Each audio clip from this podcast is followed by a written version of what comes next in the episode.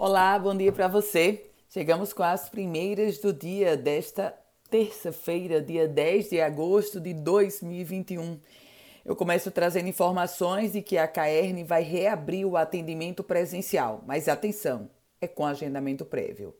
Com a redução dos índices de casos da Covid-19, a Caerne confirmou que está retomando o atendimento presencial, mas para o agendamento é necessário você ligar para o 115 ou, se você não quiser ir presencialmente, a agência virtual continua funcionando através do site da caerne.com.br. E falando agora sobre educação, há uma expectativa muito grande, porque o Ministério da Educação vai divulgar hoje o resultado do Sistema de Seleção Unificada, o chamado SISU para o segundo semestre de 2021.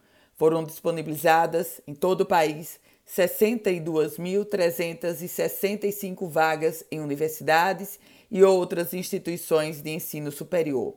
Atenção! As matrículas começam amanhã e irão até o dia 16 de agosto, isso, claro, para quem foi selecionado.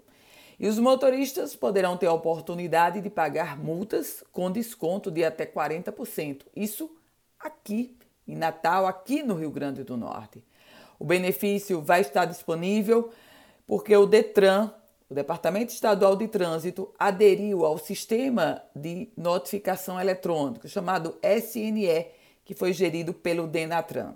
Para que o condutor, o proprietário do veículo, tenha direito aos benefícios, ou seja, esse desconto, é necessário que faça adesão ao sistema digitalizado. Tudo isso você pode buscar no site do Detran.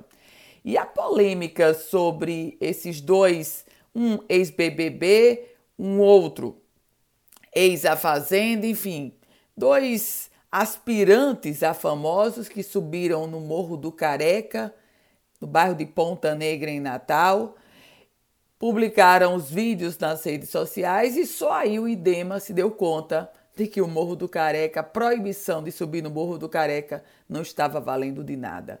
O IDEMA anunciou uma multa de 500 reais para os dois, digamos, aspirantes a famosos.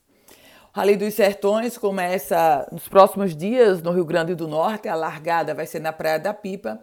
E infelizmente a gente registra aqui um acidente, graças a Deus sem vítimas fatais.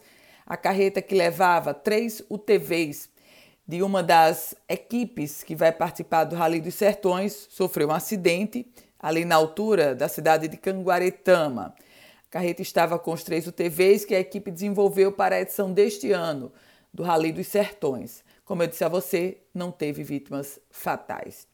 E a CPI da Covid-19? Pois é, a CPI da Covid-19 começa a ganhar ritmo e já definiu como um dos primeiros depoentes o secretário adjunto de Saúde do Rio Grande do Norte, Sidney Domingos Ferreira de Souza e Santos. A CPI vai investigar 12 contratos que juntos somam 72 milhões 230 mil reais.